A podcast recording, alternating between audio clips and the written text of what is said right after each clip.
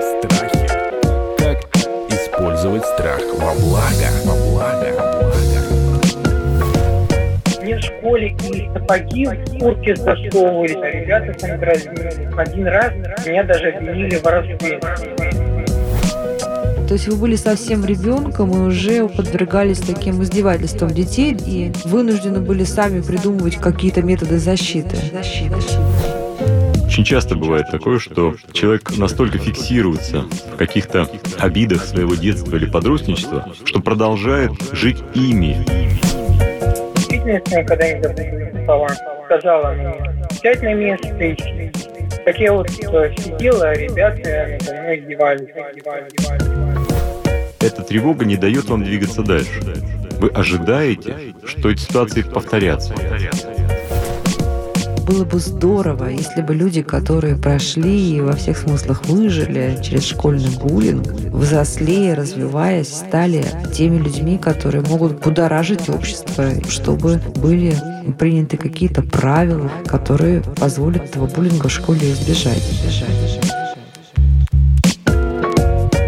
Здравствуйте, это подкаст «Страхи, ошибки». Мы продолжаем наш сезон детских травм и разбираемся с их последствиями, которые иногда не просто делают взрослую жизнь некомфортной, а висят таким тяжелым топором над головой и шеей и не позволяют действовать, развиваться, спокойно жить и выглядят порой ну, такой тупиковой ситуации. Вот сегодня у нас как раз такой случай. Мы уже говорили о травле в школе, но здесь не просто травля в школе у нашего героя, а и некие отложенные тяжелые последствия в его взрослой жизни. Давайте попробуем разобраться с куратором этого сезона, психотерапевтом, руководителем экспертного совета Международного института психосоматического здоровья Сергеем Мартыновым. Здравствуйте, Сергей. Здравствуйте, Наталья. Здравствуйте, слушатели. И здравствуйте, Алексей. Расскажите, пожалуйста, вашу историю от самого начала и попробуем с ней разбираться. Дело в том, что у меня сначала первый раз оставляли, потом другой раз оставляли на второй год. А потом начиналось это все хуже и хуже. Меня ребята там дразнили. Ну, когда я обращался, получается, к учителям, одна учительница, никогда не забуду ее слова, сказала мне, сядь на место и сиди, Нелли Леонидовна.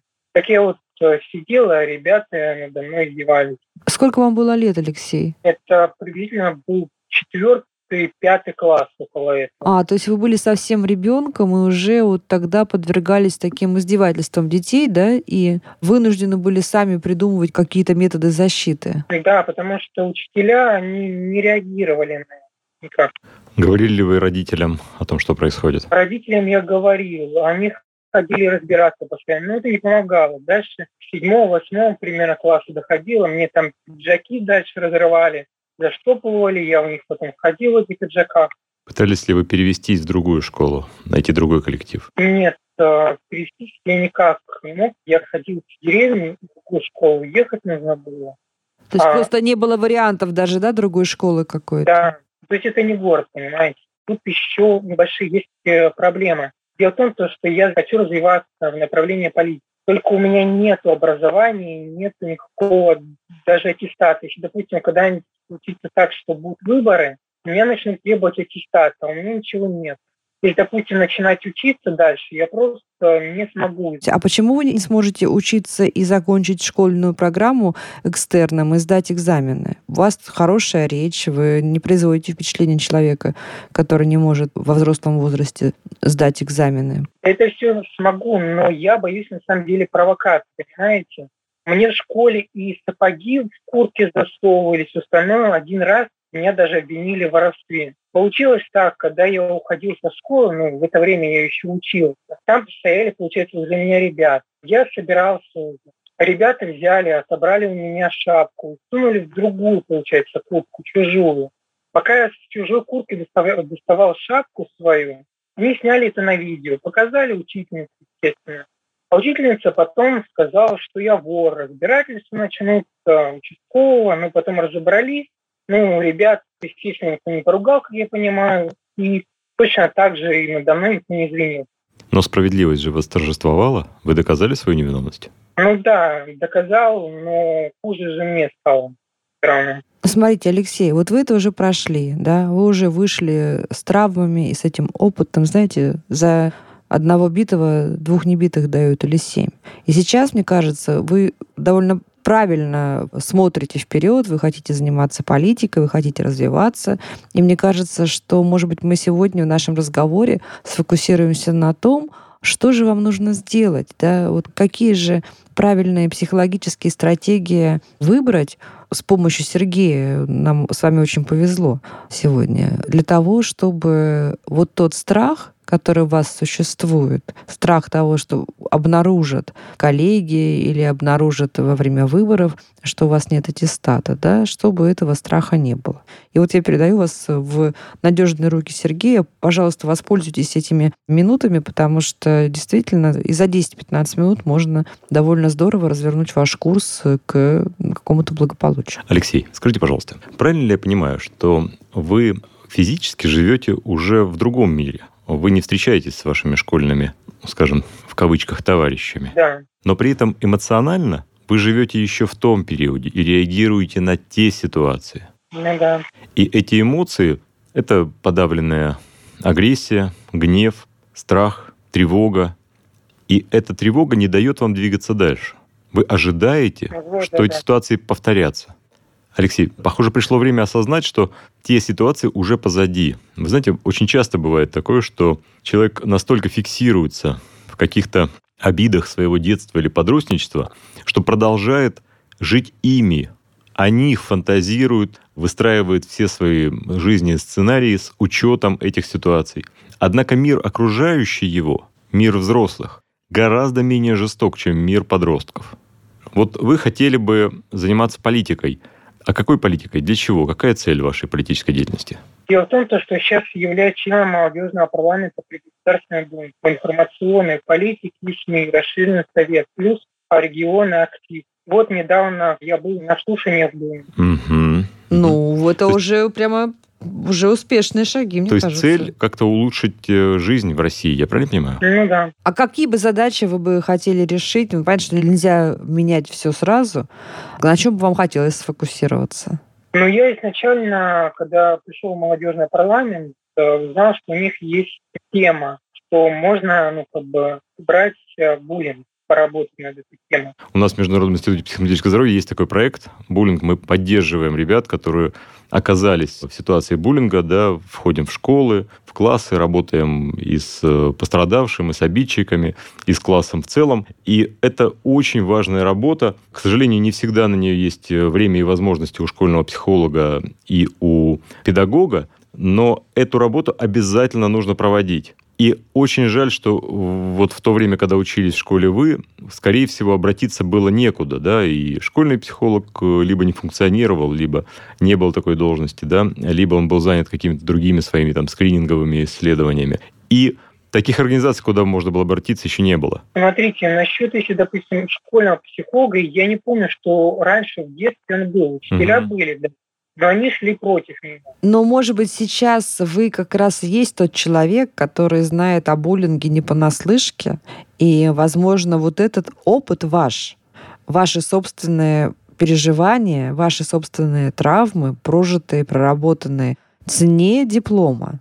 И вы сможете это доказать? Да, но смотрите, я один, получается, законопроект предлагал, но уже как бы, который есть, существует, вернее, в другой стране. Но, а, к сожалению, он не рассмотрен. А какой законопроект? Очень интересно. А мое предложение такое, если, допустим, ребенок, к примеру, дразнит другого ребенка, оставлять его после урока. При этом я как бы понимал, что с ребенком ну, не будут просто учителя сидеть. Э, При этом я хотел, чтобы учителям доплачивали, чтобы они сидели. Ну да, это воспитательная работа, да, а, может быть, даже принудительная. Да, но, к сожалению, не рассмотрели.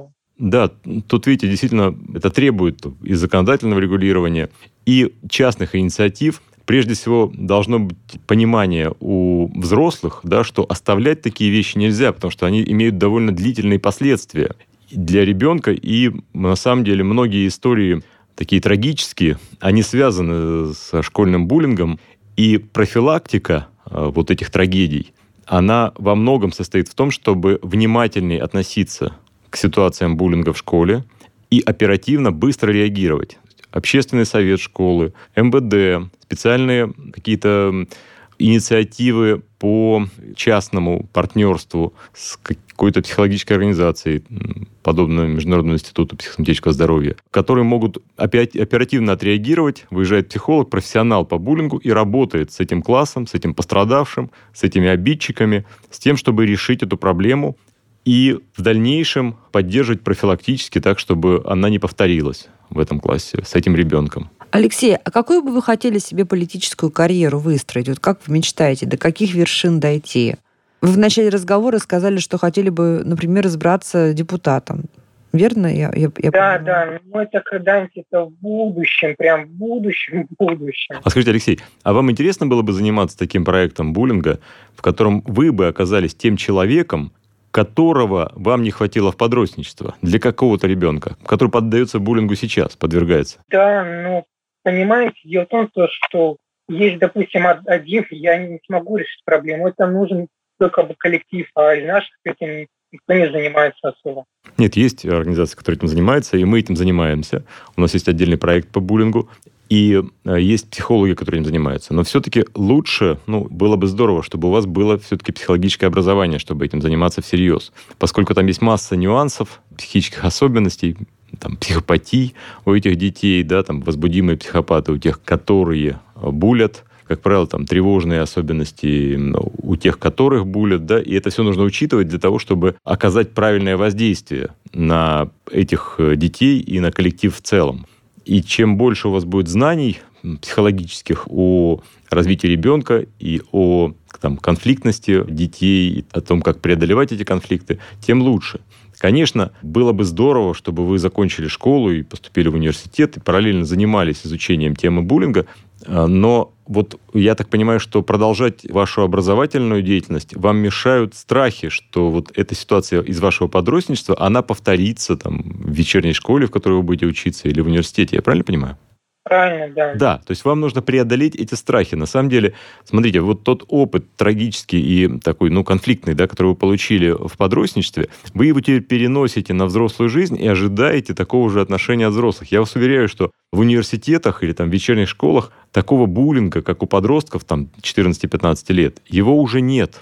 То есть мы ни разу не встречали таких ситуаций. То есть, возможно, какие-то намеки, какая-то там, не знаю, ирония или какие-то поддевки бывают, но это совсем уже не те катастрофические ситуации, которые бывают у подростков там в 12-15 лет.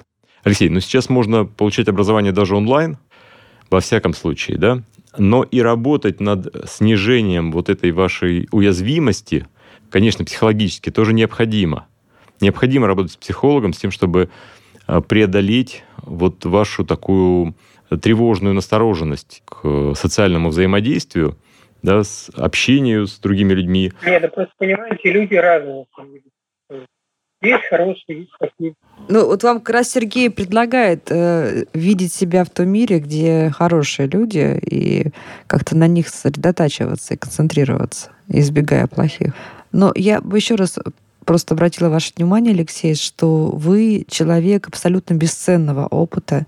И мне кажется, Сергей вам вот несколько раз пытался к, к этой мысли э, подвести, что было бы здорово, если бы люди, которые прошли и во всех смыслах выжили через школьный буллинг, взрослее, развиваясь, стали защитниками таких детей, которые сейчас могут быть жертвами буллинга, и теми людьми, которые могут говорить как взрослые с трибуны и будоражить общество, и будоражить политиков и законодателей о том, чтобы были приняты какие-то инициативы, какие-то правила установлены, которые позволят этого буллинга в школе избежать. И вот здесь мне бы хотелось, чтобы вы себя не недооценивали.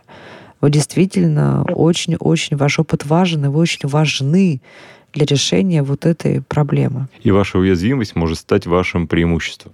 Безусловно.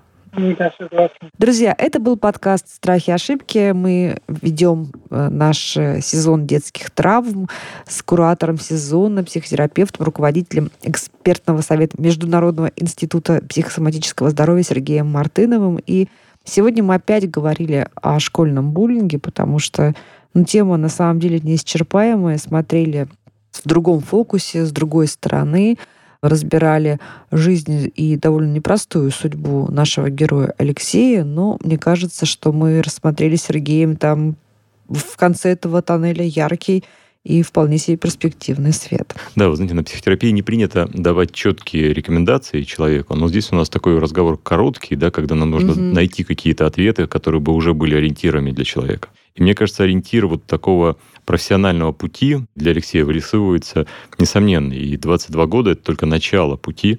Во всяком случае, я в 22 года занимался совсем другими вещами и поступил на психфак МГУ, когда мне было 25 лет. А вообще, мне кажется, психологи хорошие получаются из тех людей, у которых были собственные какие-то психологические задачи. Да, и мне кажется, что получение решения. психологического образования во взрослом возрасте, оно даже больше дает э, человеку, потому что уже есть какой-то опыт, к которому это образование может быть применимо больше насмотренность и большее количество вот таких ситуаций, к которым вы можете его применить, уже анализируя свою какую-то, свой жизненный путь. Так что такое образование, если вы выберете его, Алексей, оно даст вам очень хорошую платформу для дальнейшей профессиональной деятельности. Подписывайтесь на подкаст на сайте ria.ru в приложениях подкаст с Web Store и Google Play. Комментируйте и делитесь с друзьями.